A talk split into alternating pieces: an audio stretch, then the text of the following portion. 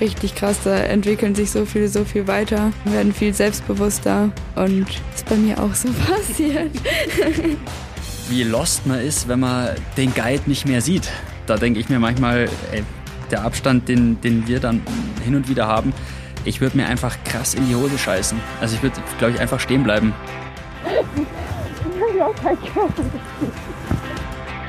Es gibt halt nichts nichts Schnelleres, nichts Dynamischeres als Skifahren. Drauf.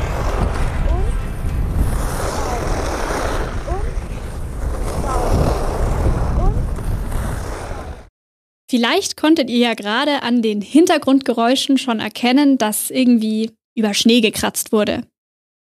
Falls ja, dann habt ihr ziemlich gut aufgepasst. Es geht nämlich heute tatsächlich auf die Skipiste. Wenn ihr noch genauer hingehört habt, dann waren da aber gerade nicht nur die Ski zu hören, die da über Schnee und Eis gekratzt haben, sondern auch noch laute Rufe. Und auch die werden in dieser Folge noch eine große Bedeutung haben, denn diejenigen, um die es heute geht, die können nicht einfach wie jeder Freizeit- oder auch Profi-Skifahrer auf unebene Pisten, auf andere Wintersportler oder auf sonstige Hindernisse reagieren.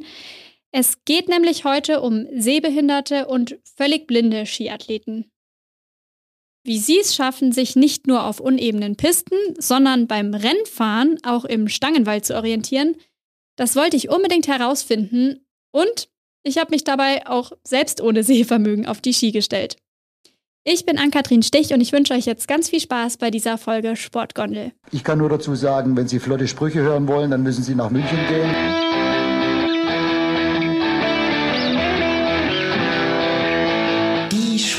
Sportgondel.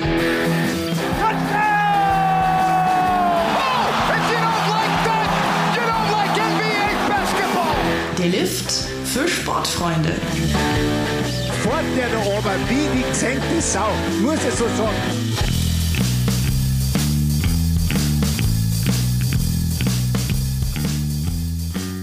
Eine Sache vorweg schon mal, das Thema Blind-Skifahren hat mich jetzt doch eine ganze Weile beschäftigt.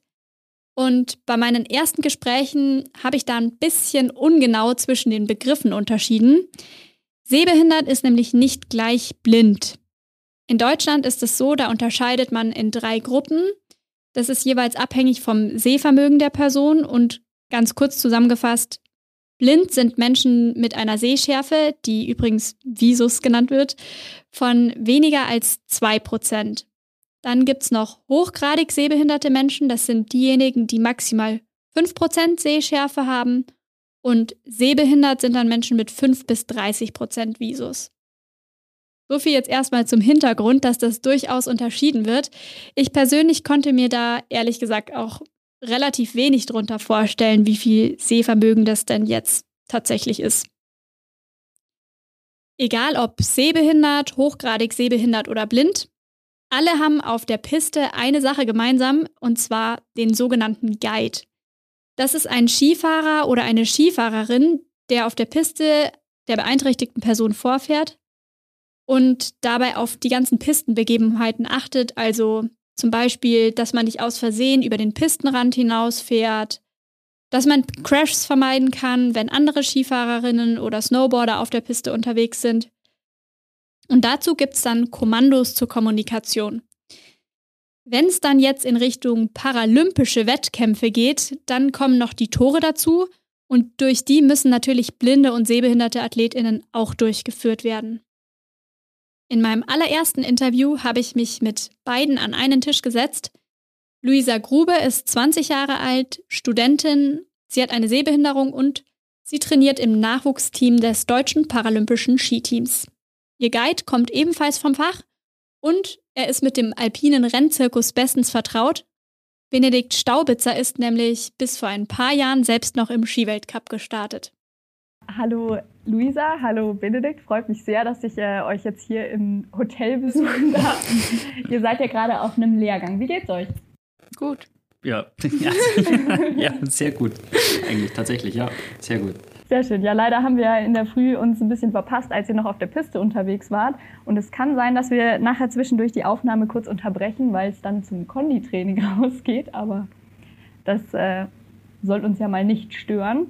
Ähm, ich würde jetzt einfach mal, Benedikt, bei dir kurz anfangen. Du bist Luisas Guide. Luisa, du bist Blindenskifahrerin und bist deswegen darauf angewiesen, dass dir jemand quasi die Strecke vorlegt. Ähm, Benedikt, du bist selber aktiv ähm, Rennen gefahren bis vor ein paar Jahren und erzähl doch erstmal, wie ging es jetzt nach deinem aktiven Karriereende weiter? Ich habe ein Zitat aus dem Merkur ähm, rausgesucht. Da hattest du gesagt, für den ganz großen Wurf hat es leider nicht gereicht, aber immerhin zum Ski-Guide. ja, richtig. Ja, ähm, also tatsächlich, ja, so für den ganz großen Wurf ähm, hat es, wie gesagt, leider nicht gereicht. Ähm, klar, für ein paar Top 15 Ergebnisse, das, das ist schon eigentlich schon mehr, wie sich manch anderer hofft, aber ähm, das war eigentlich ganz, ganz gut. Ja, und danach, ähm, muss ich sagen, ging es erstmal mit so einer kleinen Lehre tatsächlich weiter, ähm, wo ich nicht wusste, in welche, was ich eigentlich, in welche Richtung das es geht. Ähm, und dann kam ja von einer, von einer Freundin von mir oder Skifahrerkollegin ein Anruf, die hat gesagt hat, hey Staubi, ähm, ah, die, da ich, die, die Maike, die sucht immer wieder Guides für Sehbehinderte, ähm, das, das wäre doch was für dich. Ruf, ruf sie doch mal an. Und dann habe ich mit der Maike da telefoniert und dann ja, hat sich da so das alles so ein bisschen, im Prinzip ein bisschen ergeben. Ähm, und dann war ich auf einmal, stand ich auf einmal am Berg ähm, mit einer, mit, mit der Luisa, damals auch das erste Mal in Hintertux. Ähm, da war die Luzi noch dabei, ihre Guidin. Ja, stimmt. Und dann habe ich mir das so ein bisschen angeguckt. Und dann hieß es, ja, Staubi, jetzt mach mal. Ähm, fahr halt mal vor. und dann bin ich losgefahren und nach zwei Schwüngen stehen geblieben, weil ich mir einfach, ich, ich war so nervös, das war unfassbar ähm, und wusste auch gar nicht, was ich unterwegs eigentlich sagen soll von Anweisungen und Ding und hinterher und dann stehen geblieben und dann habe ich gesagt, ach, das gibt's ja nicht. Ich stelle mich, ich, ich komme mir so komisch vor. Das war echt krass. Ähm, und dann also halt, und dann genau, die Luzi eh so irgendeine so irgend so Phrase, keine Ahnung, Hochfahrt drauf, sagt es einfach und dann findet es schon rein. Und dann ging es eigentlich ganz gut. Also dann hat es, ja, halt haben wir so ein bisschen abwechselnd, die Luzi und ich, die Luisa an dem Tag geguidet und ähm, es ähm, war eigentlich ganz cool, muss ich sagen. Also jetzt nochmal kurz Lucia oder Lucia. Ja, Lucia, ja. genau, ist die, die vorherige. Ja, genau, mit ihr bin ich genau. letzte Saison ja. zusammengefahren. Ja. Und dann quasi du als Nachfolger. Und ähm, Maike ist deine Trainerin. Ja. Okay, nur dass wir ja. da mitkommen ja, können. So. Was sagst du, wie war, wie erinnerst du dich noch an deine erste Fahrt als ähm, der Benedikt vor oder hinter dir? Ich habe mal vor. gelesen. Vor? Vor. Ja. Wann fährt man vor und wann hinter? Eigentlich immer vor. Wir machen es manchmal im Training so, wenn ich die Piste gut kenne und da nicht viele Leute sind, dass ich dann halt vorfahren kann und der Guide eigentlich nur sagt, wenn wenn es gefährlich wird. Äh, ja, aber da war es auf jeden Fall vor. Also. Ja. Ja. Und äh, ja, ich kann mich noch gut daran erinnern und ich fand es eigentlich gar nicht so schlimm. Also, das ist halt auch. Bin ich aber froh. Ja, es passiert, also es ist jedes Mal so, wenn jemand das erste Mal guidet, dass es halt so ein bisschen Überforderung ist, wenn man nicht so richtig weiß, ja, oder die Person nicht richtig weiß, was sie da machen soll. Aber man kommt da relativ schnell rein, oder? Ja, das stimmt, tatsächlich. Ja, ich würde dann nachher auch gerne nochmal auf, auf das Zusammenspiel zwischen euch ähm, zurückkommen, weil das bestimmt auch ein sehr, sehr wesentlicher Bestandteil ist. Aber vielleicht erst noch erstmal noch zu dir, Luisa. Du bist 20 Jahre alt, ja. ähm, studierst in Innsbruck. Ähm, wie bist du denn zum Skifahren gekommen? In welchem Alter?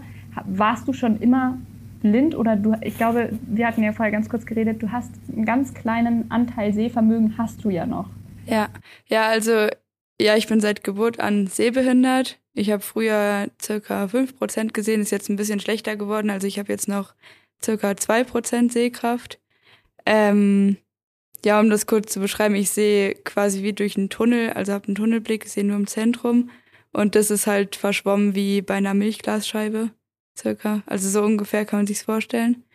Und Skifahren habe ich äh, ja mit meiner Familie gelernt, einfach im Skiurlaub. Ich komme ja eigentlich aus Göttingen, Niedersachsen. Das ist jetzt nicht so typisch für einen Skifahrer. Also ja, aber ja, halt Skifahren mit meiner Familie. Und ja, ich habe das eigentlich erst mit 17, ja, da ist ein bisschen mehr geworden. Mit 17 erst? Ja.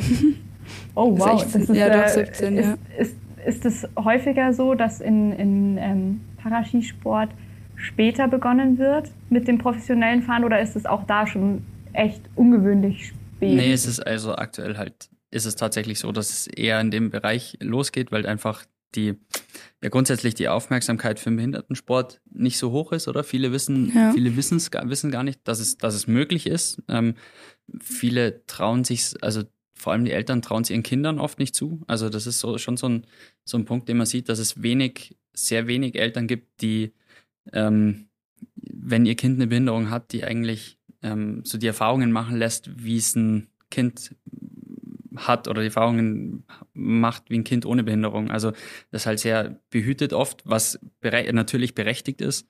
Ähm, aber ja, natürlich dadurch halt auch viele Entwicklungen irgendwo vielleicht erst später, also deutlich später stattfinden ähm, und der Mut zu, zum, zur Bewegung oder zum Sport dann auch deutlich später erst kommt.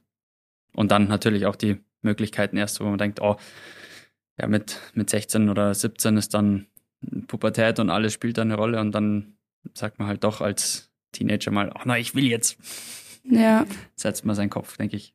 Also so würde ich jetzt mal sehen. Ja, und halt einfach, dass es bei mir auch noch so nicht so wirklich die vielen Möglichkeiten dazu gab, weil, also wenn ich so an früher denke, gab es den Gedanken von mir schon öfter mal mehr Ski zu fahren, aber ja, irgendwie habe ich es halt dann nie gemacht, weil ich war in Göttingen und keine Ahnung, niemand wusste, wie ich das jetzt machen soll. So. Also es- ja, es war halt voll schwer.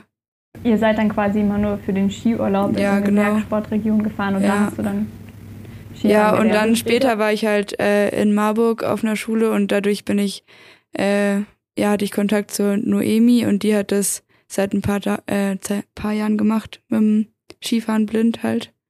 Und äh, ja, durch sie bin ich dann ein bisschen mehr dazu gekommen und dann erst so richtig eigentlich als Maike halt als Trainerin äh, dazu gekommen ist.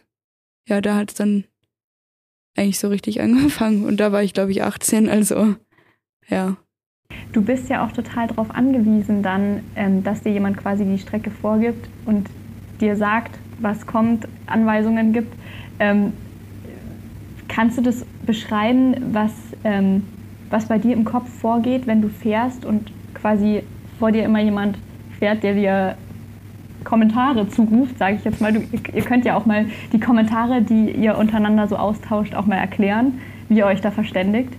Also was ich mir denke, kann ich irgendwie nicht sagen, weil für mich ist es halt einfach voll normal. Also ich weiß nicht, was ich mir da jetzt so. Keine Ahnung. Hast du dann Ja, glaub, einfach den besten- Bewegungsablauf am, am, im ja, Kopf? am besten lässt sich doch beschreiben, oder? So wie wenn da Hans Knaus eine Kamerafahrt macht. Ja, das ist das, was Oder das Staubi so. macht. Ja, genau, halt das, Guiden ist wie. Ja, also, oder? Und ich glaube, dadurch kannst du dir vielleicht mit am besten vielleicht vorstellen, ähm, was, wie wie es im Prinzip das Gelände so ein bisschen ausschaut. Oder mit den Kommentaren Ja. dann dazu, keine Ahnung, ein Übergang kommt, jetzt bewegt dich vorne drüber über den Übergang, also sowas dann halt, das ist set- relativ situativ oder es ist ziemlich situativ eigentlich. Ja, ähm, voll was halt, individuell halt, ja, was dann genau, was sich, kommt. was sich, ja, was die Gegebenheiten halt hergeben. Ja. Und was ich sag, ist eigentlich nur äh, schneller oder langsamer. Und ja, stopp. Warte! ja, also eigentlich nur, wenn irgendwas nicht passt. Oder so, ja.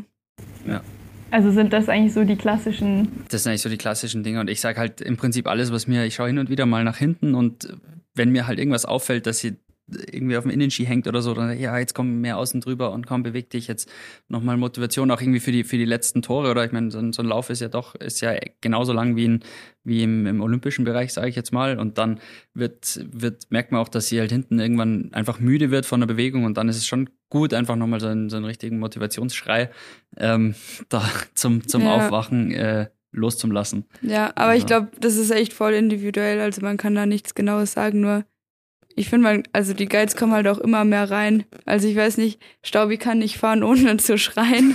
Oder? Das stimmt. das ist echt krass. Ja, Ja. also ohne was zu sagen oder ohne, also das fällt den Guides dann, glaube ich, nicht mehr schwer, das zu beschreiben. Also wenn man da mal drin ist, dann ist es, dann passiert vieles automatisch und dann, keine Ahnung, spricht man halt das, was am Tra oder im, im Training dann irgendwie kommen auch noch Ideen oder nach dem Training dann, ähm, wenn man mit der, mit der Maike als, als Trainerin danach noch, noch Videoanalyse macht, ähm, dann kommen da immer wieder, hört man auch, also schaut man auch ein bisschen auf die Kommandos oder hört das ja im Prinzip auch und dann sind ja auch, ist so ein bisschen das Timing von den Kommandos mal ähm, ein Punkt und wenn technische Sachen sind, dann kann man die ja auch durch, durch das, äh, ja, durchs Kommando im Prinzip mit, mit beeinflussen. Also dass man sagt, irgendwie, keine Ahnung, Schienbeindruck oder zehn Krallen, was auch immer. Ähm, solche Geschichten kommen dann halt einfach, fließen da in das dann eigentlich immer mit rein. Wie lange fährst du schon Rennen? Äh, ja, seit drei Jahren dann. Nee, ja doch, drei Jahre. Und wie bist du, wie bist du zu deiner ähm, ersten Guidin gekommen? Mein erster Guide war mein Bruder. ja, und mein Bruder fährt halt, äh, ja, ist genauso Ski gefahren wie ich früher auch, halt nur im Urlaub. Das war halt echt komplett aus Spaß. Wir sind dann halt auch aus Spaß unser erstes Rennen zusammengefahren. Und dann, ähm, ja, eben bevor Maike als Trainerin da war, war es mit den Guides auch übel das Problem, weil ja, als zweites hatte ich jemanden aus Winterberg, einen Skilehrer. Da war ich auch übel froh drum, dass ich den hatte, weil es einfach niemanden anders gab. Aber jetzt ist es natürlich was ganz anderes, wenn ich Luzi oder Staubi halt die halt selber voll krass Ski gefahren sind und dann halt voll die Ahnung davon haben, das ist halt einfach ein ganz anderes Level. Ja. Gibt es theoretisch eine Ausbildung, dass man zum Guide wird oder muss man quasi selber mal professionell Ski gefahren sein? Es gibt eine, also es gibt für einen, so für einen Breitensportbereich gibt es ähm, gibt's so eine Guide-Ausbildung. Ähm, das macht äh, in, in Lappersdorf macht das der, der, der Rolf, ähm, Rolf Groseberg, die machen das, aber wie gesagt, für, für den Breitensportbereich. Also ähm, das ist durchaus, durchaus sinnvoll für jemanden, der jetzt, äh, sag ich mal, nicht so souverän auf dem Ski steht, wie es klingt arrogant, aber wie es ich bin oder wie es ich mache oder halt jemand mit, ja, jemand mit Rennsporterfahrung zumindest. Ähm, ja, ich meine, mit Rennsporterfahrung, ich glaube, das, das ist durchaus, kann man sich durchaus zutrauen, äh, zwei Dinge gleichzeitig zu machen, Ski zu fahren und nebenzu äh, noch der, quasi dem, dem Athleten hinten dran zu sagen, ja, beweg deinen Arsch. Ähm, also das, das, das kriege ich, glaube das kriege ich hin. Ähm, und für, für einen Breitensportler, das ist im Prinzip jemand, der jetzt auch nicht Rennsport ambitioniert, also jemand mit Sehbehinderung oder, oder jemand, der blind ist, ähm, jetzt nicht Rennsport ambitioniert fahren möchte, ähm, macht es trotzdem für den Guide, egal wie, ähm, sicher Sinn, so, so eine Ausbildung zu machen. Das sind ja. drei, also drei Tage und, und das ist aber man kriegt einfach ein gewisses, man kriegt einfach ein paar, paar Grundinformationen, ein bisschen Theorie und einfach viel Praxis. Und das ist halt wichtig, ist, weil für gerade für jemanden, der vollblind ist, einfach der, der sichere Umgang oder der Athlet, äh, der, der Guide, wenn der dann halt zumindest souverän auftreten kann und weiß, ungefähr weiß, was er da tut, ähm, ist für den Blinden halt auch einfach extrem viel wert. Also das, das auf jeden Fall. Ja. Hast du das selber auch mal ausprobiert, in welcher Situation sich die Luisa quasi befindet, dass du sich in, dich in sie reinversetzen kannst, was sie, für, was sie jetzt vielleicht für Anweisungen braucht? Äh, ja, ich habe das mal in Sasfe, haben wir das mal probiert, ähm, mit, mit so Imitationsbrillen. Ähm, das war jetzt zwar keine 2%, Series, das kam, kam auf 5%, aber es war echt, es war echt krass. Und es ist auch krass, was für einen Unterschied der Guide macht. Also ich hatte auf, es war eine, eine Abfahrt, die ich da gemacht habe. Und ähm, da war erst eine, mich erst eine Guidin äh, oder halt ist jemand anders geguidet. Und da bin ich zwei Schwünge gefahren und habe gesagt, okay, mit dir nicht. Ähm, und dann, dann äh, bin ich tatsächlich eine, eine Fahrt mit der Luzi gefahren äh, oder halt den Rest dann mit der Luzi und das war das war anders, weil das einfach eine ganz andere von der Linienführung vom Fahren her ganz äh, ganz anders war. Ähm, und dann merkt man schon, okay, wie, also wie passiv im Prinzip ich, man dann direkt auf dem Ski steht und wie, wie lost man ist, wenn man den Guide nicht mehr sieht.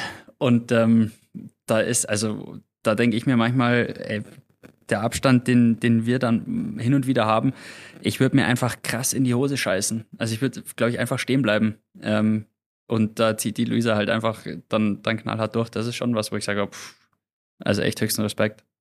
Hast du einen Unterschied gemerkt nach der Testfahrt in Sasfe? Hat er dann anders geguidet? Und das kannst du, glaube ich, gar nicht. Nee, das, ähm, das war letztes Jahr. Ach so. Ähm, also da war Luzi noch Luisas Guide. Aber generell, wenn Leute die Brillen anhaben, dann sind sie danach meistens erstmal vorsichtiger.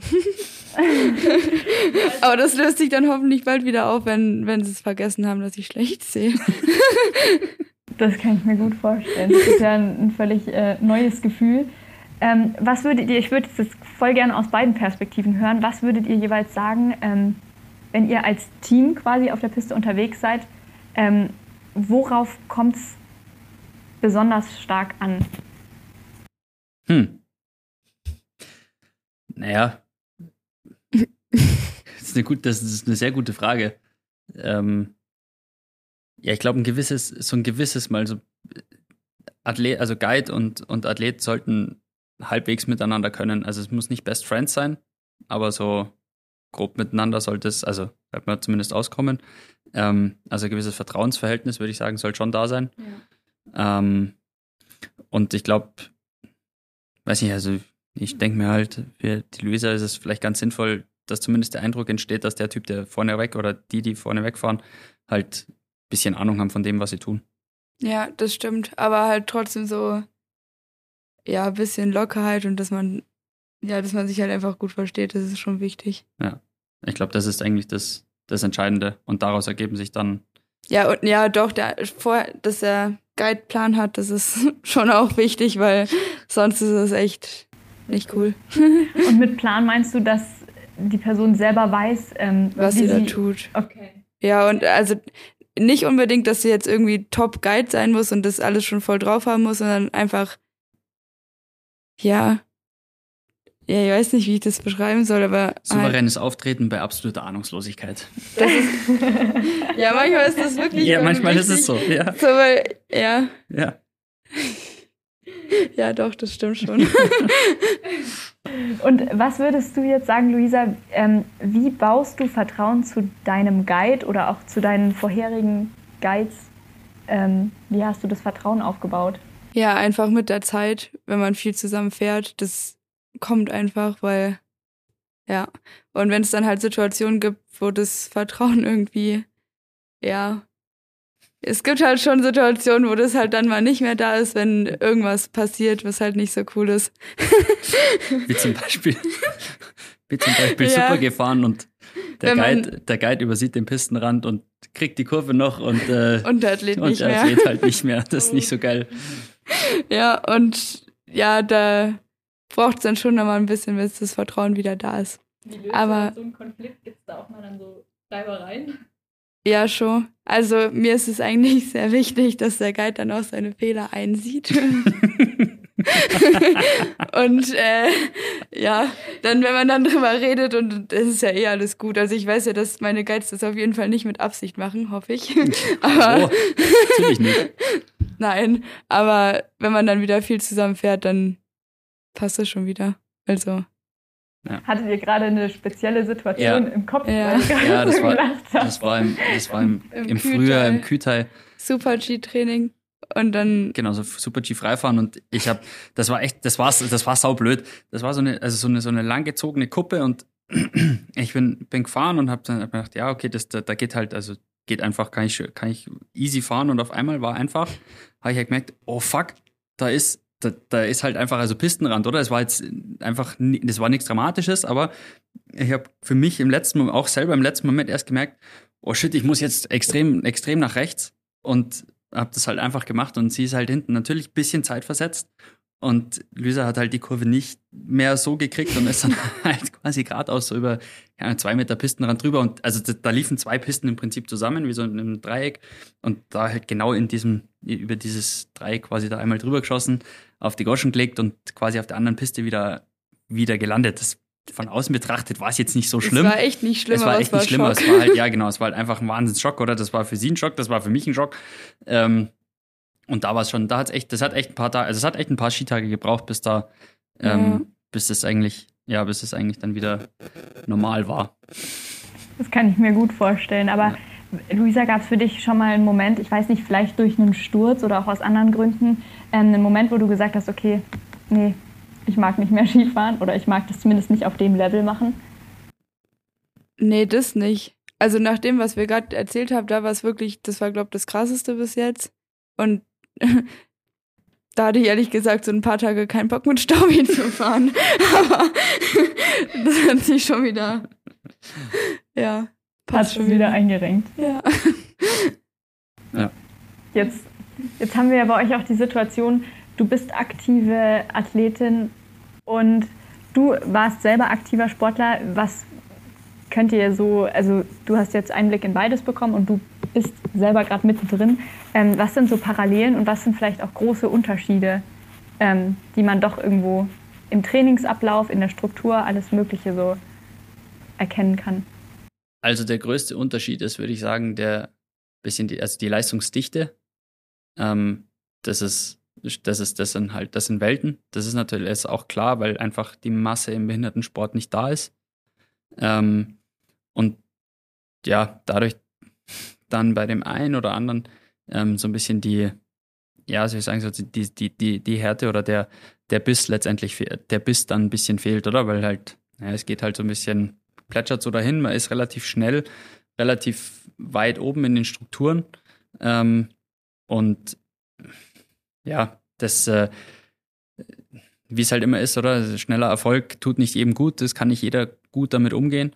Ähm, das ist, finde ich, so der, und das finde ich, finde ich, ist der größte Unterschied. Und natürlich, dass halt die, also das Angebot nicht so groß ist. Also es gibt, wie es, es gibt viele, oder die Leute haben grundsätzlich ein, einfach eine gewisse Hemmung, ähm, ihre Kinder oder, oder dann auch mit Menschen mit Behinderung Sport zu machen, aus, einfach aus Angst, irgendwas falsch zu machen, was Falsches zu sagen. Ähm, und das hindert oder ja, das, das hindert im Prinzip oder ist ein großer, großer Faktor, warum we so, so wenig ähm, Menschen mit Behinderung eigentlich dann, dann wirklich sportlich aktiv sind. Ja, und es gibt halt auch einfach nicht so viele Behinderte wie normale. Ja, richtig. Auf das noch der dazu. Welt also. Ja, das auch noch, natürlich. Ja. Ähm, habt ihr irgendwelche Wünsche, was sich so in Zukunft vielleicht noch optimieren könnte im Bereich Paralympics oder auch in dem ähm, Weg dahin, wie diese Nachwuchsstruktur ähm, gebaut ist? Ja, seid ihr ja jetzt total nah dran. Luisa? Ja. ja, einfach wie schon gesagt, halt die Struktur äh, ja im Nachwuchs, dass man halt einfach besser da reinkommen kann. Dann machen es halt auch mehr und dann macht es halt viel mehr Spaß, wenn man auch mal mehr Konkurrenz hat. Ja. Also quasi den Zugang auch einfach erleichtern, dass Genau. man da Ja. Ja. einfacher reinrutscht. Ja, also das ist im Prinzip, das das ist ja quasi auch mein, mein Job, ähm, Ja. die Angebote, Angebote da zu schaffen oder niederschwellig ähm, und letztendlich den, ja, den Eltern und auch Ehrenamtlichen ähm, die Angst zu nehmen, da was, was falsch zu machen, ähm, sondern einfach zu sagen, hey, macht, macht was, bietet was an, es freut sich, es freut sich ja letztendlich jeder, wenn er einen, einen, einen Sport machen kann und was Neues, was Neues entdecken kann. Ähm, und dann ist halt auch die, sag ich mal, der große Appell, finde ich, an die Eltern, zu sagen, hey, ja, ähm, erlaubt euren Kindern äh, wirklich ähm, Erfahrungen zu machen, Bewegungserfahrungen zu machen. Ähm, der Klassiker ist immer hinfallen ist, hinfallen ist keine Schande, solange man wieder aufsteht. Ähm, das ist eigentlich die, und das lernt man ja letztendlich im Sport und oder auch durch den Sport am besten ähm, und ist eine Lebensschule für alle. Ich finde, wenn man erst mal so auch alle anderen kennenlernt, die halt Sport mit Behinderung machen, dann läuft das auch alles von allein. Dann wird man, also das finde ich halt auch richtig krass. Da entwickeln sich so viele, so viel weiter. Äh, ja, werden viel selbstbewusster und ist bei mir auch so passiert. ja, ist auf jeden Fall richtig cool, als wenn da mehr Leute zukommen, weil ich glaube, das schon cool ist. Also davon, das ist eigentlich das, das ist auch das Coole, finde ich, an dem Team. Also dieser jeder, der irgendwie neu, jeder, der neu dazukommt, ist eigentlich wird direkt so aufgenommen, ist dabei oder jeder kümmert sich um jeden. Ähm, und ja, man ist hier in einem, also in, einfach in einem, in einem geschützten, auch irgendwo in einem geschützten Umfeld. Ähm, und ja, das ist, das ist sicher auch, sicher auch sehr, sehr wichtig. Und jeder sieht, oder man sieht auch, okay, wo die einen sind schon länger dabei, boah, die können schon das und das und boah, wenn der das kann, das, das will ich auch können und dann kann ich das bestimmt auch mal so. Also so ist, glaube ich, dieser, dieser, dieser Spirit aus dem, in dem Team oder ja, wovon das Team auch, auch lebt letztendlich. Ja, ich finde die Entwicklung halt so krass, weil eigentlich gefühlt jeder, der halt herkommt, ist wahrscheinlich am Anfang eher schüchtern und zurückhaltend und nicht so selbstbewusst. Und wenn man dann ein Jahr mit dem Team ist, dann sieht das schon anders aus. Also Das auch so ein richtige, ja, das- richtiges ja. Aufblühen. Ja, Ja. also das sind, das ist schon, ja, es ist schon so, oder? Wir haben auch die Leute dabei, die haben letztes Jahr kein einziges Wort geredet und ähm, nur immer gegrinst, wenn man irgendwas gesagt hat. Und ja, und jetzt, und jetzt ist halt so, so ja, da ist einfach eine gewisse Selbstverständlichkeit dabei und der reißt auch mal einen Witz und ja, also das ist total, total cool, so die Persön also finde ich so dann ein bisschen von außen auch, ähm, die Persönlichkeitsentwicklungen zum Sehen. Das, das ist echt cool.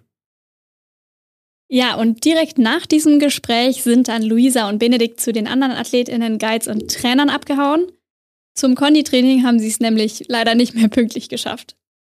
Ich habe dann die Gruppe auf dem Hotelgelände draußen auch gesucht, weil ich mir das Training gerne anschauen wollte, nachdem das leider in der Früh auf der Piste nicht mehr geklappt hat. Und es war gar nicht so einfach, das Team zu finden, weil ich wusste ja zu dem Zeitpunkt auch noch nicht, wer alles auf dem Trainingslehrgang dabei ist. Und es gab auch noch eine weitere Überraschung. Ich habe mir jetzt gerade hier das Konditraining angeschaut und ich dachte erst, ich bin bei der falschen Gruppe gelandet, weil hier wird gerade Standardtanz gemacht, aber es ist ganz richtig. Ist es hier so das Casual Konditraining oder sieht es normalerweise anders aus? Also es ist jetzt nicht das Casual Kondi-Training, ähm, aber wir hatten, ja, haben einfach, weiß nicht, irgendwie sind wir drauf gekommen, wer irgendwie eigentlich tanzen kann von uns und so und hin und her und dann haben wir festgestellt, dass es eigentlich keiner so richtig kann und dass es ein, eigentlich ein echt gutes koordinatives Training letztendlich ist, oder? Auch für ein bisschen Körperspannung, Haltung, Bewegung, Rhythmus, weil Rhythmus halt fürs Skifahren auch ganz wichtig ist. Ähm, oder Rhythmusgefühl ähm, ganz wichtig ist. Und ähm, ja, dann war heute eben mal fürs Nachmittagsprogramm einfach ein bisschen Tanzen angesagt. Ähm, sonst ist es klar, es äh, macht man Mobi Mobilisation, auch viel Koordination natürlich auch, bisschen spielerisch das Ganze, ähm, so dass im Prinzip jeder jeder mitmachen kann, oder? Ist, man sieht's, also wir sehen's. ähm, es ist auch quasi Rollstuhl mit äh, mit Steher und Sehbehindert, also das ist alles alles bunt gemischt, oder? Es, für uns ist halt wichtig, dass man möglichst alle, dass alle mitmachen können. Das ist, ich meine, das ist eh klar. Und ähm, ja, dass man einfach ein, ein Gaudi hat und irgendwo sag ich mal, spielerisch ähm, dann was, was weiterbringt. Weil ja doch, wie wir vorher auch im Podcast gesagt haben, ähm, viele ein bisschen als Quereinsteiger auch da sind. Ähm, und das, was ich jetzt vielleicht mit, ja, durch, durch die äh, Struktur im, im, Skifahren letztendlich gelernt habe, von mich zu bewegen, von klein, von klein auf, ähm, fehlt halt, fehlt einfach bei vielen. Ähm, und so, ja, bringt man halt auch spielerisch einfach was weiter. Und jeder ist, jeder ist dann auch einfach gern da und, und solche Erlebnisse und von solchen Sachen erzählt jeder, oder? Und das ist ja auch, davon lebt das Ganze ja auch. Man sieht auf jeden Fall, dass hier sehr viel Spaß beim Konditraining ist. ja, das muss, muss auch so sein. Absolut. Muss so sein. Absolut. Ich weiß nicht mehr genau, wonach ich an dem Tag überhaupt Ausschau gehalten habe, aber vermutlich hätte ich eher so ein Zirkeltraining, irgendwie ein Slalomparcours für Schnelligkeit oder einen Haufen Hütchen oder Material erwartet.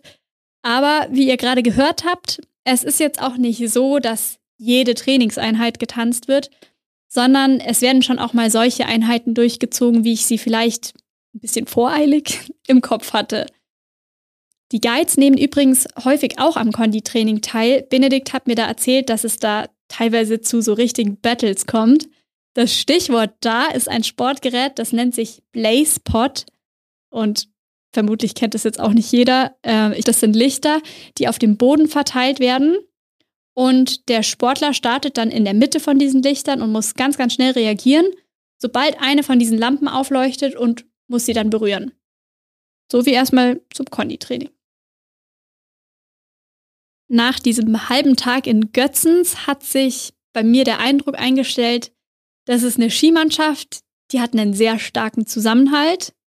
Die sind aber auch nicht zu verbissen, haben aber trotzdem sportlichen Ehrgeiz und vor allem große Ziele. Aber das Ganze natürlich erstmal nur in der Theorie und was mir da noch so ein bisschen gefehlt hat, das war letztendlich der Schnee unter den Füßen. Und um zu sehen, wie diese Theorie und vor allem auch dieses Zusammenspiel zwischen sehbehindertem Athleten und Guide in der Realität aussieht und wie das Ganze funktioniert.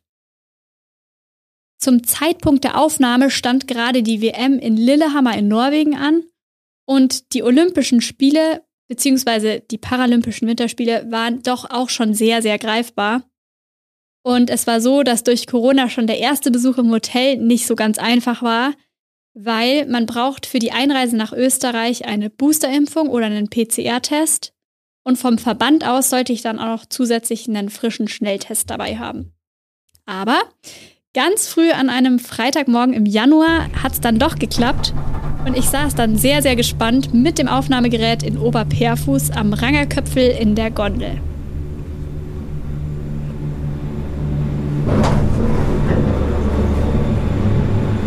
Luisa war an diesem Freitagvormittag jetzt nicht beim Training dabei, weil, wie ich vorhin ja schon angesprochen habe, hat zu diesem Zeitpunkt eben auch die WM in Lillehammer stattgefunden und die Luisa war dort gerade am Start. In Österreich waren aber zum Glück trotzdem vier Athleten und zusätzlich noch Trainer und Guides da. Und nach einer Fahrt mit dem Schlepplift konnte ich dann auch schon links am Pistenrand einen gesteckten Riesenslalomlauf sehen.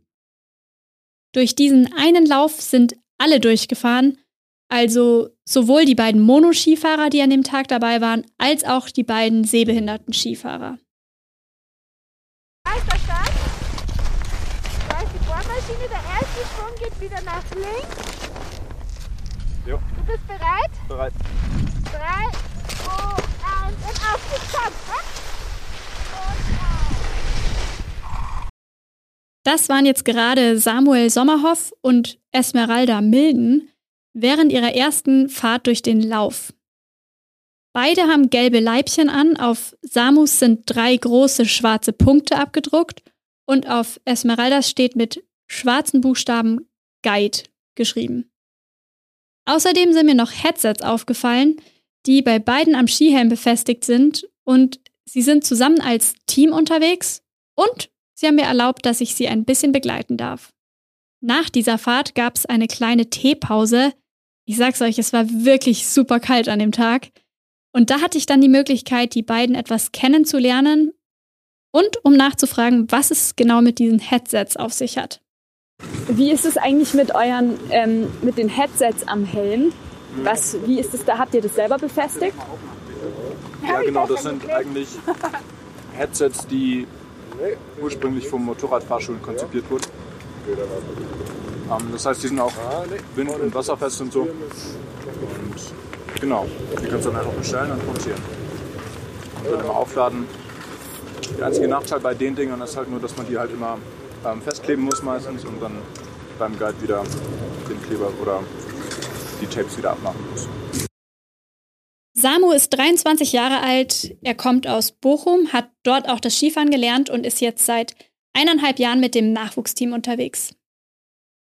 Seine Guidin Esmeralda hat Sport studiert, ist während dem Studium in Innsbruck, wie so viele Studenten dort, sehr viel auf Skiern unterwegs gewesen. Zum Guiden ist sie gekommen, als Trainerin Maike sie gefragt hat. Und ich muss sagen, diese Antwort habe ich tatsächlich häufiger bekommen. Guides, die durch die Trainer direkt angesprochen wurden und in diese Aufgabe erst so ein bisschen reingewachsen sind. Und das mit dem Wachsen ist auch so eine Sache, das ist mir in den Gesprächen für diese Folge immer wieder erschienen. Auch Luisa und Benedikt haben mir im Interview davon erzählt, wie die Neuen nicht nur ins Team reingewachsen sind, sondern wie sie vor allem auch selbstbewusster geworden sind und über sich hinauswachsen konnten. Und dieses Team hat mich in dieser kurzen Zeit erstaunlich nah an sich rangelassen und ohne jetzt zu pathetisch wirken zu wollen, gewissermaßen haben sie auch mich an Aufgaben wachsen lassen, aber dazu später mehr. Jetzt erstmal zurück zur Teepause. Bevor es für Samu und Essie wieder hoch an den Start geht, stellt sich erstmal Trainer Gerd Schönfelder direkt neben Samuel und gibt ihm Feedback für seine Fahrt. Runter, hoch, drauf, runter. Und, und das hoch, auch nicht so kerzengrad nach oben, sondern das, geht, das hoch geht nach vorne oben. Also eher nach vorne bewegen. Nicht, du wirst ja kein CW-Wert haben für einen Wohnzimmerschrank. ja. Das ist alles ein bisschen harmonischer. Machen wir im Stehen Einfach mal so tief hoch, tief hoch, Knie rein, beide Knie reindrücken, genau und wieder hoch und wieder runter und auf die andere Seite und hoch und wieder auf die andere Seite, genau. Und die Angel bleibt, die Stöcke so, genau. Nächster Unterschied. Ja. Und mit diesen Verbesserungen im Kopf ist Samu dann mit Essie in den Schlepplift eingestiegen. dass ich nur einen Lift dahinter mit einem Rekordhalter den Liftbügel geteilt habe. Das war mir ehrlicherweise gar nicht bewusst. Gerd Schönfelder hat nämlich als Athlet 22 paralympische Medaillen gewonnen und davon waren 16 Gold. Für mich war es erstmal Trainer Gerd Schönfelder, mit dem ich in den Schlepplift eingestiegen bin. Seit wann bist du denn als Trainer tätig? Also einen Trainerschein habe ich schon während meiner aktiven Zeit gemacht und äh, das, also Landestrainer Bayern bin ich seit zwei Jahren jetzt, also seit äh, Anfang 2020 und äh, also vorher auch schon ein bisschen, aber äh, offiziell seit 1.1.2020 und äh, dann war ich in der, nach meiner aktiven Zeit, also 2011, ab da war ich so äh, auf Honorarbasis halt auch mit beratend, sag ich jetzt mal, beim, beim DBS, also bei der Nationalmannschaft mhm. mit dabei. Bis sich das dann so rauskristallisiert hat, beziehungsweise dann die Anfrage auch kam vom Bayerischen Verband. Und da mir das ja auch ein Anliegen ist, äh, im Nachwuchs was zu machen, also die Leute da ranzuführen, gemeinsam auch mit der Maike äh, äh, an die Mannschaft wieder, an die Nationalmannschaft und mache ich das echt sehr, sehr gerne. Macht echt Spaß, ist auch das, was ich, ich so, so zeitlich machen kann, weil nur, ich nur einige andere Geschichten äh, mache und, und, und äh, das ich auch nicht aufgeben möchte. Äh, ja, ich mache Vorträge, so Motivationsgeschichten. Äh, ich arbeite so in, in, als äh, Mark Markenbotschafter für eine Automobilfirma, äh, die auch ein sehr olympisches Zeichen hat. kannst du jetzt rausschneiden, oder nicht? Schöne, eine schöne Umschreibung. Genau, ähnlich wie olympische Ringe. Genau. Ja. Und da mache ich halt so, ja, im Bereich äh, Mobilität für Menschen mit Handicap. Okay. Genau. Und viele andere Sachen, also rund um den Sport. Äh, und dann habe ich auch noch Familie, zwei Kinder. Von dem her muss man irgendwie schauen, dass man alles unter einen Hut bringt. Ja. Ähm, wie ist es jetzt als Trainer, wenn du mit so vielen verschiedenen Handicaps zusammenarbeitest? Da musst du ja das auch mal anpassen, wie du zum Beispiel Feedback gibst und ja, das, mein, das, das, man, lernt, man lernt ja das mit der Zeit, äh, was sind so die, für die verschiedenen Behinderungsarten die, so die Herausforderungen oder was sind so die, auf was muss man am, am meisten achten. Letztendlich ist es immer Skifahren. Ja. Man muss sich halt immer ein bisschen reindenken, was könnte derjenige empfinden aufgrund seines Handicaps, was verändert sich da an den Voraussetzungen und was hat er für Möglichkeiten, trotzdem möglichst schnell Ski zu fahren. Und da muss man halt sich einfach ein bisschen reindenken. Aber wie gesagt, es ist immer, letztendlich ist es immer Skifahren, ob es auf einem Ski ist oder auf zwei oder auch mit Sehbehinderung oder nicht. Äh, man muss halt immer versuchen dann, wir wollen, letztendlich wollen wir nur von A nach B schnell Skifahren. Und da muss man halt dann überlegen, wie, wie geht man am besten vor und, und wie kann man es am besten umsetzen und mit der entsprechenden Behinderung. Aber die, da kann man sich reindenken, sage ich jetzt ja. Und wenn du jetzt ähm, mit sehbehinderten Athleten Feedback verteilst? Ja, ich meine, die haben ja alle ihre Gliedmaßen beieinander. Äh, da ist es dann eher dieses wirklich äh, sich, ja, das, das kann man ja auch selber ein bisschen probieren. Wenn man weniger sieht, ich meine, Augen zumachen kann man immer. Oder man kann sich ja die Brille mal zugeben oder so. Äh, da ist es eher so, also bei unseren, es kommt immer darauf an, wann man natürlich damit beginnt. Äh, beim Sam ist es so, der hat relativ spät mit dem Skifahren begonnen. Äh, da muss man jetzt erstmal schauen, dass man einfach die das Grund, die Grundlagen vom Skifahren legt, also die, die flüssige Bewegung, äh, dass es nicht so steif ist und so. Äh, aber äh, letztendlich fährt er hinter seinem Guide, den er hoffentlich einigermaßen erkennen kann und, und dann muss er einfach versuchen, selbst äh, die Bewegung für sich ja, rauszufinden, dass es, dass, es, dass es so ist. Ich meine, die können nicht sich was abschauen, da tun sie sich schwer, weil sie das nicht so fließend erkennen können durch, durch ihre Behinderung. Das ist ja, bei Kindern ist so, die Kinder schauen sich das ab. Der Regel. Die stehen jemanden und dann versuchen sie es nachzumachen. Das ist natürlich bei ihm schon vom Alter her ein wenig spät. Das wird dann immer schwieriger und wenn man dann auch nichts sieht, noch schwieriger. Also müssen wir ihm das sagen. Und das ist halt auch die Herausforderung, ihm das so vorzumachen oder so zu, ich sag mal, verbal zu vermitteln, dass er es versteht. Wie würdest du das jetzt zum Beispiel machen?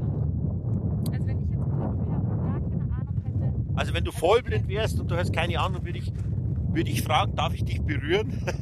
damit, du, damit du mal, wo sind deine Knie, wo müssen sie hin, wenn du äh, auf die Kante gehst, dass, dass man dann mal hinlangt, dass man, dass man ihn wirklich in diese Position mit den Händen be bewegt.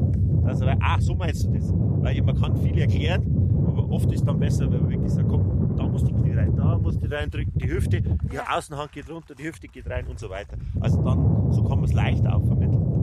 Also quasi das mehr oder weniger eigentlich auch vormachen, aber halt mit Bewegung und taktil eher. Genau, genau. Weil ich glaube, Sprache ist das eine, aber das, wenn man gar nichts sieht, okay, ich verstehe schon grob, aber und dann lieber mal hin, hinlangen, wenn es Ja. geht, und, und ihn mal in die Position bewegen und dann ist es noch klarer für ihn, ah, so meint er es. Also dann habe ich es auch richtig verstanden. Das ist im Endeffekt die Kontrolle, ob ich das, was er sprachlich mir gesagt hat, auch gemacht habe. Ah, ich muss noch ein bisschen weiter vor, musst die Knie noch weiter rein und, und so weiter. Damit war dann auch klar, wofür er sich unten direkt neben Samu gestellt hat, als er seine Fahrt korrigiert hat. Und ich finde, das klingt auch sehr logisch, wenn ich kein optimales oder sogar gar kein Bild von den Bewegungen und Schwüngen habe, die ich irgendwie nachmachen kann, dann habe ich so zumindest das richtige Körpergefühl im Kopf und kann das dann so als Art Vorlage nutzen. Zurück zum Lauf. Kurz vor dem Start hat Samu eine Bitte an Essie.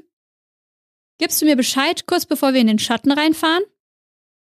Und das wundert mich tatsächlich, weil ich habe nicht damit gerechnet, dass er die dunkleren Stellen, die unten neben dem Waldstück sind, sehen kann. Aber das muss ich ihn unbedingt in der nächsten Pause fragen. Was ich noch fragen wollte, wie viel siehst du, wenn du Ja. fährst? Weil ich hatte jetzt schon den Eindruck, gerade als du oben vorher ähm, kurz vorm Start, als ihr nochmal die letzten Sätze so gewechselt habt, hast du ja auch gesagt, dass du gerne Bescheid haben möchtest, kurz bevor ihr in den Schatten reinfahrt. Ja, ja. Deswegen, Mm, Genau, das ist eine gute Frage. Ähm, ich sehe 2% vom Visus her. Das heißt, in Deutschland bin ich gesetzlich blind.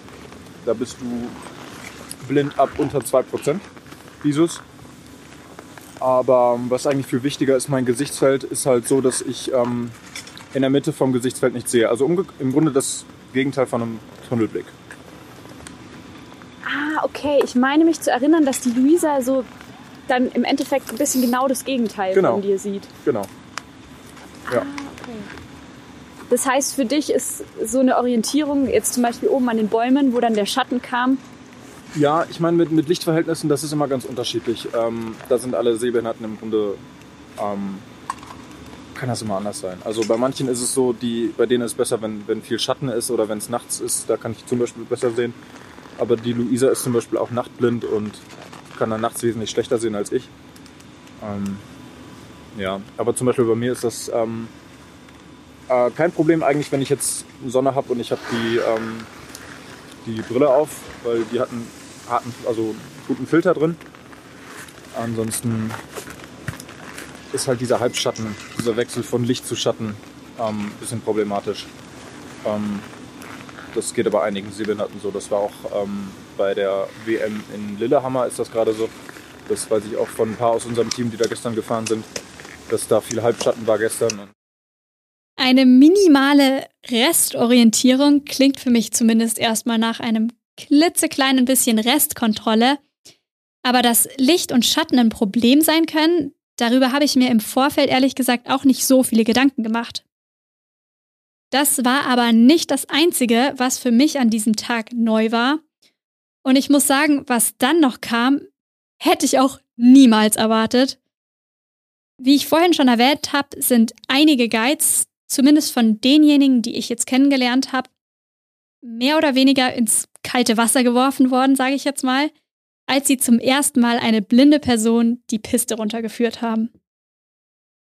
Tatsächlich wurde ich dann im Zielraum auch gefragt, hey Anki, magst du das auch mal ausprobieren mit dem Guiden und dem Samu vorfahren? Und Das kam wirklich super überraschend und meine ersten Gedanken waren ungefähr so, um Gottes Willen, ich? Das hatte ich jetzt nicht unbedingt geplant. Äh, selbst mal eine Fahrt blind simulieren, klar. Aber da trifft es mich halt dann auch selbst, wenn es schief geht. Jetzt aber mehr oder weniger aus dem Nichts die Verantwortung für einen sehbehinderten Fahrer zu übernehmen? Kann ich das überhaupt? Und vor allem, ihr traut mir das zu? Vielleicht war das auch ein bisschen ähnlich mit der Situation, in der sich die anderen Guides auch irgendwann mal befunden haben. Und dann haben wir das tatsächlich gemacht. Der erste Schwung geht nach links, haben wir ausgemacht, und mittlere Radien, das war die Anweisung von Trainerin Maike, die sollte ich dann vorfahren. Essie ist dann zur Absicherung mit dem Funkhelm noch hinter Samu hergefahren. In mittelgroßen Schwüngen. Bis zum Schlepplift. Das hat funktioniert. Ein bisschen erinnert mich das an das Gefühl, als Skilehrer eine Spur vorzulegen und doch immer mal so einen Blick über die Schulter zu werfen, ob da noch alles okay ist. Und okay muss es gewesen sein, weil am Lift tauschen Essie und ich nämlich unsere Skihelme. Für den Lauf braucht Samuel nämlich genauere Anweisungen als frei vorgefahrene mittelgroße Radien. Also wir haben jetzt gerade so ein bisschen einen Team-Switch gemacht. Ähm, ich habe jetzt im Endeffekt die Rolle von der Essie übernommen und äh, führe dich jetzt gleich den, den Lauf runter. Fass noch mal kurz zusammen, ähm, worauf kommt es jetzt an, wenn, wenn ich dir vorfahren soll? Also ich habe immer die Aufgabe, ich muss so nah an dir kleben wie möglich. Mhm. Ähm, wichtig ist, wenn wir oben vor dem Lauf stehen oder einfach, wenn wir gleich oben aus dem Lift rauskommen, ähm, machen wir gleich erstmal die Ski oder die Skischuhe zu. Und dann fragst du mich gleich kurz, ob ich bereit bin. Und dann sagst du mir erste Kurve nach links oder rechts oder wir fahren erstmal geradeaus und dann nach links die erste Kurve. Und dann 3, 2, 1, go. Das vor dem Start und dann halt in der ersten Kurve halt und drauf. Dann weiß ich, wenn du mir vorher gesagt hast, erste Kurve nach links, dann weiß ich, wir fahren nach links. Und dann drauf, dann ähm, sagst du das immer genau dann, wenn du die Kurve einschlägst. Genau, also nicht irgendwie darauf achten, was ich mache, sondern ich muss ähm, darauf achten, was du sagst und weiß dementsprechend ähm, gehe ich ein, zwei Sekunden später auf, äh, in den Ski rein. Und dann in der, im Kurvenwechsel. Genau, du gehst halt, und. du sagst drauf und dann ungefähr in der Hälfte und und drauf. Und drauf und drauf. Okay. Und ähm, weil du vorhin gemeint hast, dass du manchmal so, wenn so ähm, Hügel oder solche ja. ähm. Pistenverhältnisse sind, brauchst also jetzt du das ist, hier? Jetzt ist relativ dunkel. Ähm, da sind ein, zwei Kuppen. Ist jetzt nicht schlimm, wenn du es nicht, nicht sagst oder so. Ähm, wenn du halt dran denken kannst, ist das immer gut okay. zusätzlich noch. Aber ja, genau. Das Wichtigste ist erstmal einfach, dass, dass du ähm, sagst, wann du die Kurve machst und so. Okay, ja, dann schauen wir gleich mal. Ja, genau. Im Endeffekt waren das alle Infos. Grundsätzlich spielt sich das mit den Kommandos zwischen Guide und sehbehindertem Athleten oder Athletin mit der Zeit ein. Und auch welche Wörter verwendet werden, ist unterschiedlich. Das machen die dann miteinander aus. Zeit, um uns als Team einzuspielen, hatten wir jetzt in dem Fall natürlich nicht. Bis zum Start sind es ungefähr 100, lassen wir es 200 Meter sein. Es bleibt also bei einem drauf, sobald ich als Guide meinen Ski auf die Kante stelle und bei einem und, bevor es dann in die neue Kurve reingeht. Samu macht einen sehr entspannten Eindruck dafür, dass er es mit mir als absoluten Guide-Amateur zu tun hat. Wenn du ungefähr unten abschätzen kannst, ob da viel, ähm, viel Schatten ist, mit unten meinst du da hinter der Kuppe, wo genau, die hinter Essie der Kuppe. Dann okay. sag vielleicht einmal kurz Schatten oder so. Okay. Aber nur wenn es wirklich da ist. Wenn die Sonne wie jetzt da hinter den Wolken ist, dann ähm, glaube ich nicht, dass es da als viel Probleme gibt. Und die Essie ist vorher hier rechts, äh, links, rechts von dir gestartet, oder? Ja. So, okay. Ähm, wie gesagt, du sagst 3, 2, 1, go. Ja. Und dann reichen mir, reich ich, oder du fährst eine Runde glaube ich, jetzt geradeaußen und dann gleich die Linkskurve. Genau. Und dann bin ich gleich wieder hier. Okay, und also ich, jetzt am Anfang weißt du erst die Linkskurve und ich frage dich dann jetzt zuerst noch, ob du bereit bist. Genau. So war das. Okay, bist du bereit? Ähm, wir, haben, wir haben einen Zieher drin. Ja. Du weißt, was es ist, ne? Ja. Ja, Hier, genau. meinst, meinst du? Ja, nach links. In der Mitte oder so. Ah, ein Zieher okay. nach links. Der sagt vielleicht einfach, einfach Zieher oder. Ja, okay. Ich hoffe, ich sehe den, weil ich habe nicht richtig. Ja. Ja, ich bin, okay. Nee, genau. Ich bin bereit und wir können starten. Okay. Und ich sag dann einfach Start. 3, 2, 1. Achso, okay. 3, 2, 1, Start. Drauf. Und. Drauf. Und. Drauf.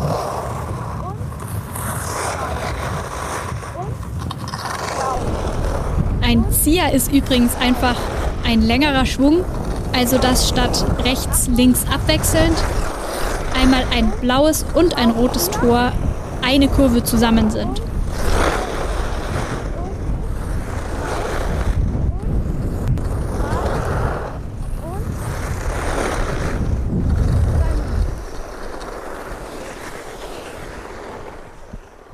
Super.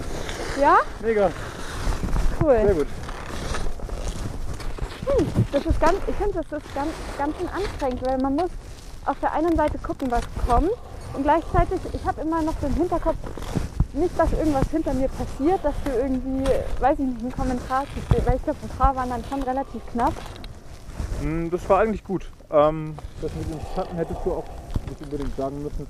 Das war gar nicht so bestimmt. Okay. Also wenn jetzt einfach die Sonne hier so krass durch die Bäume scheint und da so ein krasser Kontrast ist zwischen Licht und Schatten, ähm, dann ist das eher ein Problem. Aber auch mit der Kuppe und dem Zieher, super.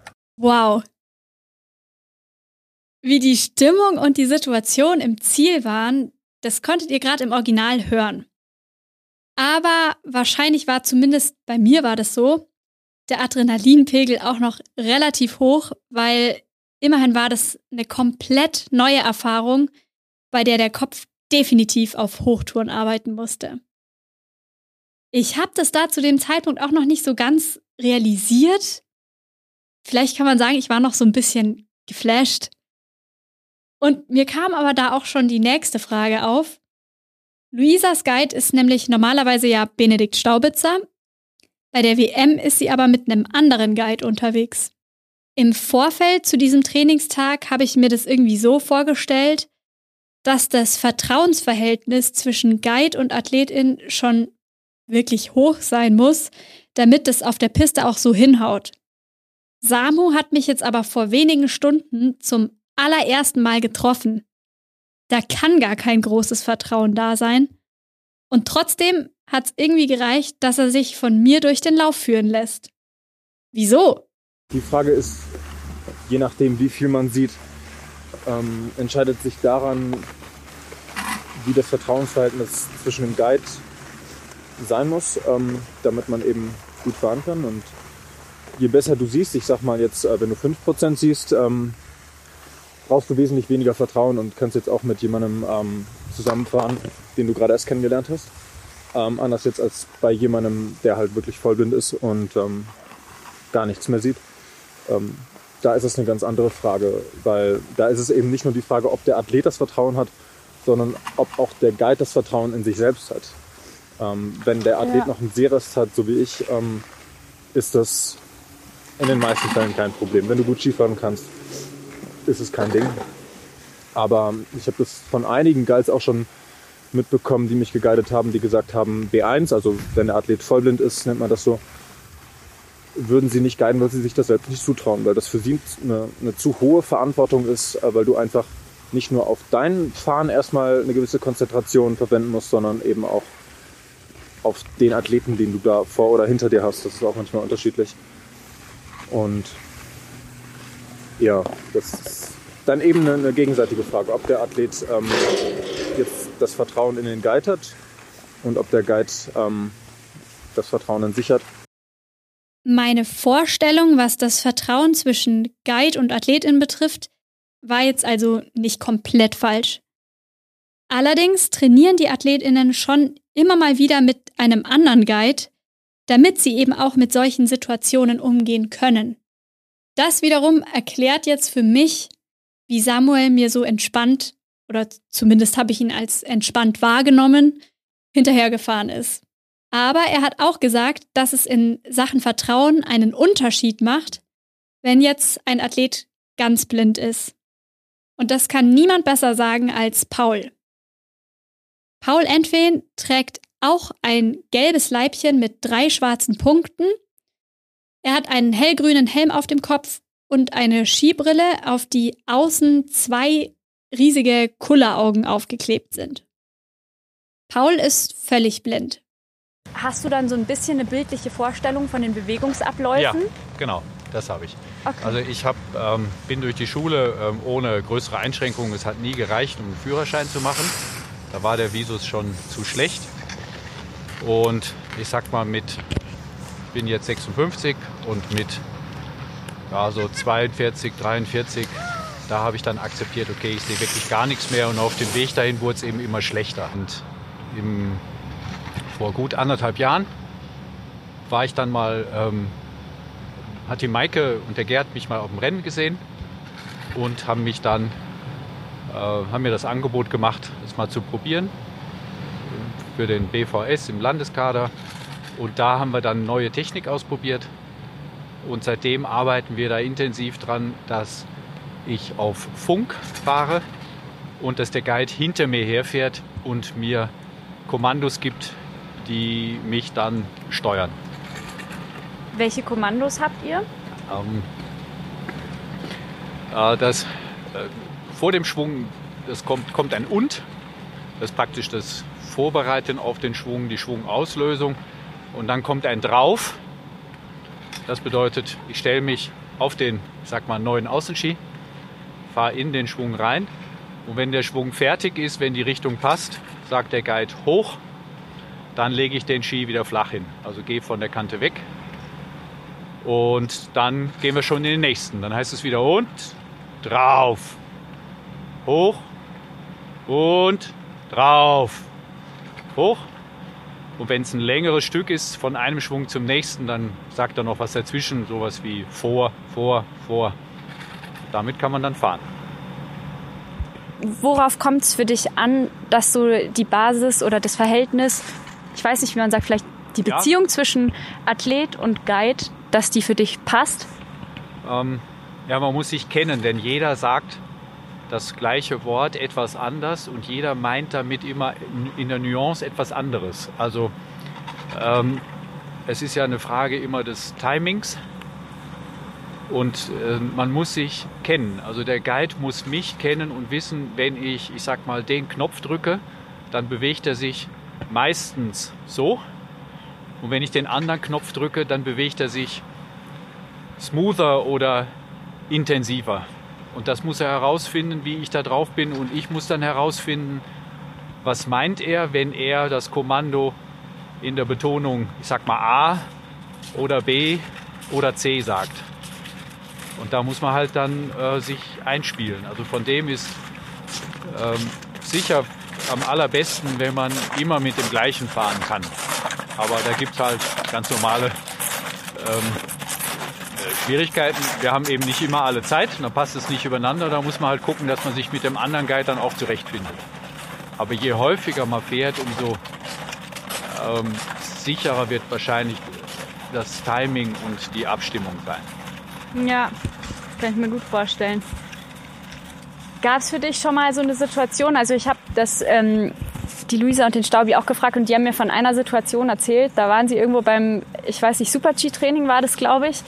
Und da hat er eine ähm, Kurve zu spät gesehen oder falsch eingeschätzt irgendwie und konnte nicht mehr ganz rechtzeitig ein Kommando geben. Ja. Und da hat die Luisa schon gesagt, sie hat danach so, eine kurze Zeit hat sie schon gebraucht, ähm, dass das Vertrauensverhältnis wieder so gestimmt hat. Hattest du auch schon mal so eine Situation? Ja, ganz bestimmt. Also man kann ja einfach, also in einem, in einem Training stürzt man ja auch. Ja? Also wir hatten das jetzt gerade eben. Warum auch immer, bin ich zu früh am Tor gewesen und komme oberhalb vom Tor beim Schwung.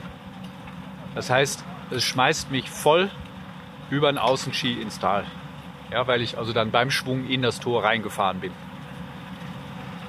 Ja, und da kann man jetzt lange philosophieren. Äh, war ich, äh, habe ich da eine, eine Bewegung gemacht, die so eine Überraschung war oder war das Kommando zu spät oder zu früh? Das weiß man halt nicht. Ähm, man lernt dann im besten Fall das abzuschütteln und zu sagen, okay, so ist es halt. Es kann passieren. Ja? Es kann ja auch einen Schlag geben, der mich zu früh reinschiebt oder wo ich aus der Balance komme. Ähm, ja, man muss am Anfang da mal offen reden und sagen, okay, dass beiden klar ist, ähm, man kann kein Risiko eingehen, ähm, was bedeutet, dass man jetzt völlig unkalkulierbar ist. Ja? Also man, aber man muss es halt immer ein bisschen weiterschieben. Und wenn mal was ist, ich frage dann halt nur, du, was war jetzt? Ja, und wenn dann heißt okay, wir waren zu früh am Tor, ja dann wir waren zu früh am Tor. Ne? Also das, man kann da nicht sagen, ich oder er. Das kann eben alles sein. Und, ähm, man muss dann halt sagen, ja, das ist das Risiko, wenn man vollblind Ski fährt. Ähm, das, das Risiko fährt mit. Wenn man da nicht bereit ist, damit daran zu arbeiten, kann man nicht fahren. Keine Chance. Ja. Denn es ist ja auch immer so, ich hatte das vor zwei Wochen, da hat mich auch jemand von hinten geführt und der hatte dann einfach einen schlechteren Blickwinkel und wir sind frei gefahren und der hat ein Loch nicht gesehen und hat Schwung angesagt und da bin ich genau in dieses Loch hineingefahren und da hat es mich voll reingestaucht. Ähm, das ist gut ausgegangen, aber der Guide hat hinterher auch gesagt, du, da würde ich nie im Leben reinfahren, wenn ich das gesehen hätte. Ja, da würde man drumherum fahren oder das Ding anders anfahren. Aber so lief es eben saublöd. Ne? Aber ja, da kann man halt nichts machen. Das äh, gehört mit dazu.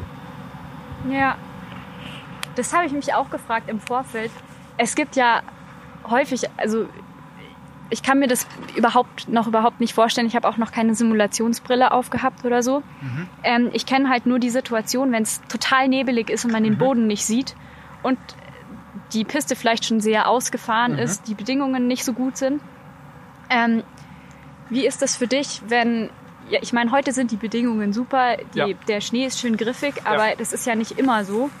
Ähm, was ist jetzt, wenn die Piste total ausgefahren ist? Was brauchst du da irgendwie zusätzliche Kommandos?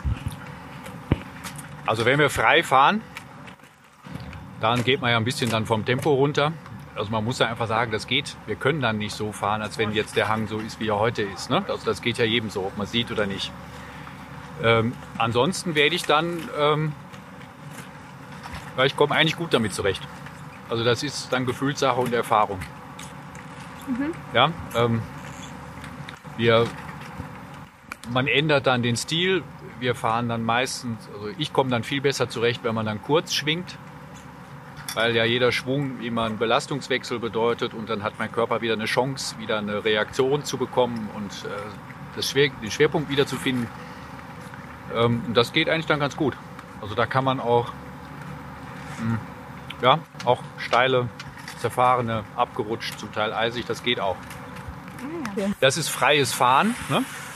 Im Lauf ja, da hat der Guide keine Chance. Der muss halt, man versucht dann halt, und wenn man dann die Linie nicht genau trifft, das heißt, dass man den harten Teil der Piste findet, ja, dann haut es einen raus. Das ist halt so. Ja. Wie hast du eigentlich zum Skifahren hingefunden? Äh, Freunde haben mich mitgeschleift und ich habe gedacht, ich gehe nur wandern. Und dann hat ein Freund in der Pause den Kram in die Ecke geworfen der war als Anfänger da und ich gesagt, oh, dann kann ich ja mal probieren, was ich vorhin gesehen habe, was die da machen. Dann habe ich das in deren Pause, habe ich so ein bisschen rumgerutscht und dachte, nee, ich muss auch in den Laden. Habe mir Zeug geholt und dann bin ich hinter denen her. Und so fing das an. Und dann ist immer schon ein Kumpel vor mir hergefahren. Ähm, ja, und dann, äh, meine Frau ist ähm, auch sehr sportlich, fährt auch gerne. Und da sind wir halt immer in Familienurlaub gefahren und so hat sich das dann ergeben. Und seitdem ich dann diesen Skiclub gefunden habe, wo sich diese Sorge aufgelöst hat, Mensch, wie kann ich denn ganz schlecht sehend oder blind, wie kann ich denn da eigentlich weiter Skifahren? Seitdem habe ich so Bock darauf, dass es, äh, es gibt halt nichts Schnelleres, nichts Dynamischeres als Skifahren, wenn man vollblind ist. So schnell kann ich ja nicht laufen. Ja, also das, es gibt keine Bewegung, die so schnell ist. Das ist super cool. Worauf kommt es dir jetzt als Athlet beim Feedback besonders an? Wie kannst du es be am besten annehmen? Also mir ist es sehr recht, wenn es um eine Bewegung geht, wenn mich jemand in diese Bewegung begleitet. Ja? Also das sieht dann aus wie Tanzen zum Beispiel. Ne? Dann stellt sich jemand ganz nah hinter mir hin und drückt mich in die Position, die man haben will und zwingt mich, mich damit zu bewegen, um das zu lernen. Denn wenn ich etwas, auch wenn ich ein Bewegungsbild im Kopf habe, ich weiß ja nicht, ich kann mich ja nicht selber reflektieren und ich kann ja auch kein Video anschauen. Also müssen Sie mir sagen, du machst immer das, wir wollen aber, dass du das machst. Und dann zeigen Sie mir die Bewegung. Trocken. Ähm, und das hat auch uns viel geholfen, weil ich bin kein gelernter Skifahrer wie die Trainer. Wir haben nämlich gemerkt, wenn die sagen, ja, dann lass den Ski aus, da habe ich was ganz anderes mir drunter vorgestellt als das, was sie meinen. Und dann habe ich gemeint, ich mache das jetzt, das Auslassen, aber es war was ganz anderes. Also man muss dann klären, dass man die gleiche Sprache findet und dass man das Gleiche auch damit meint. Und äh, deshalb ist es echt gut, wenn man sich anfasst. Also wir haben zum Beispiel dann so, du, das geht so, äh, was weiß ich, wenn man einen Slalom hat, dann geht es rechts, links, dann kommt die Vertikale, zack, zack, zack, links, rechts. Ja, und dann wird also mit der Hand so geführt. Und dieses ist für mich super wichtig. Ich merke das auch. Ich habe ganz lange oder kämpfe auch jetzt immer noch damit. Ich habe ja keine Vorstellung davon, wie weit sind die Torabstände beim Riesenslalom. Und ich muss dann immer, also ich bin tendenziell immer viel zu hektisch, viel zu früh. Und ich habe also dann, ich muss, es ist total schwer, ein Gefühl dafür zu entwickeln, wo bin ich eigentlich im Schwung? Ne, bin ich jetzt schon, ähm, bin ich noch ganz am Anfang oder zeigen die Spitzen gerade ins Tal oder fährt der Ski schon wieder rüber? Also das ist ganz schwer einzuschätzen. Als Paul diesen Vergleich mit dem Tanzen gemacht hat, da musste ich irgendwie wieder an das Konditraining denken und daran, dass Benedikt auch damals Parallelen zwischen Skifahren und Bewegungen beim Tanzen erklärt hat. Und so wie Paul das jetzt nochmal zusammengefasst hat, fand ich das irgendwie eine Art Bestätigung davon. Diese ganzen Eindrücke und Erfahrungen aus erster Hand gehört zu haben, ist jetzt die eine Sache. Aber selbst mal erleben, wie es ist, auf die Spur des Guides vertrauen zu müssen, ist nochmal eine ganz andere. Und um das als sehende Person zu testen, gibt es Simulationsbrillen. Vielleicht erinnert ihr euch noch daran, dass Benedikt Staubitzer im Gespräch mit der Luisa am Anfang von seiner Fahrt mit so einer Brille erzählt hat. Und Trainerin Maike hatte auch tatsächlich zwei solcher Brillen dabei. Die sehen so ein bisschen aus wie 3D-Brillen im Kino. Allerdings hat eine der beiden Brillen nur so ein ganz, ganz kleines Loch, durch das Licht durchfällt. Richtig sehen ist dadurch auch nicht möglich, durch dieses kleine Loch. Das lässt sich, glaube ich, tatsächlich am besten beschreiben, so wie die Luisa das am Anfang auch schon gesagt hat, wie so ein Milchglas, durch das man eben Licht erkennen kann. Umrisse vielleicht noch ein kleines bisschen und ganz, ganz, ganz, ganz minimal Farben. Wie durch diesen Tunnel sieht Luisa ungefähr, hat mir Maike erklärt. Und dann gibt's noch die zweite Brille. Da ist das Blickloch deutlich größer. Allerdings ist in der Mitte ein dunkler Fleck, ungefähr so groß wie eine 1-Euro-Münze. Auch hier sind diesmal eben am Rand Umrisse und Licht leicht zu erkennen. Die zweite Brille simuliert in etwa das Sehvermögen von Samuel. Ich habe die beiden Brillen in der Hütte ausprobiert und ich übertreibe wirklich nicht, wenn ich sage, dass ich meine weiße Cappuccino-Tasse nur noch durch Tasten über den Tisch gefunden habe. Auf der Hütte war das für mich ein kleiner Vorgeschmack. Wie das beim Fahren auf der Piste läuft, wollte ich dann aber auch noch herausfinden.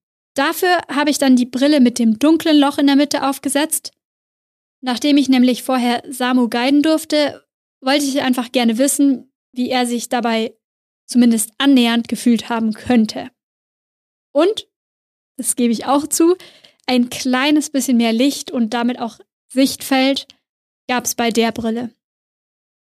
Mit dabei ist auch Jerry, Jeremias Wilken, der normalerweise Paul guidet.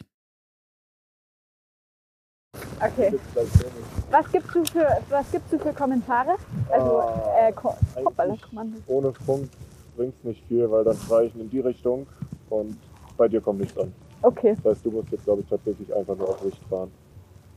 Mehr oder weniger. Welche Sicht? Was siehst du denn überhaupt? Wenn ich vor dir stehe? Siehst du da was? Ich sehe einen dunklen Fleck. Okay, wenn ich, wenn ich hier hingehe, siehst du jetzt? Ja, du bist nach da hingegangen. Also ich habe keine Sicht, aber ich sehe einen Fleck, wenn du dich bewegst. Das ist gut. Dann musst du diesen Fleck festhalten. Ja? Der Fleck fährt den ersten Schwung nach rechts. okay. Bereit? Ja. 3, 2, 1,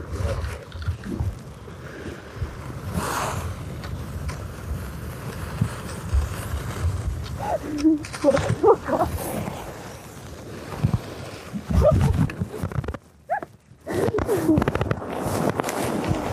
Oh Gott. Was? Ich habe noch so ein gelbes Leibchen dabei. Ich glaube ja. Ich glaube, es ist keine schlechte Idee. Oh Gott. Das ist ja krass. Aber man sieht halt auch ohne Skibrille nicht mehr.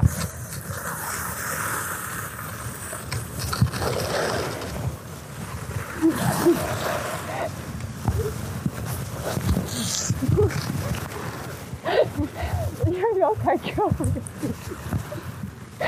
Das Problem ist, ich sehe dich nach ungefähr zwei Metern nicht mehr.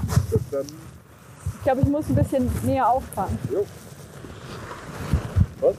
Ja. 3, 2, 1,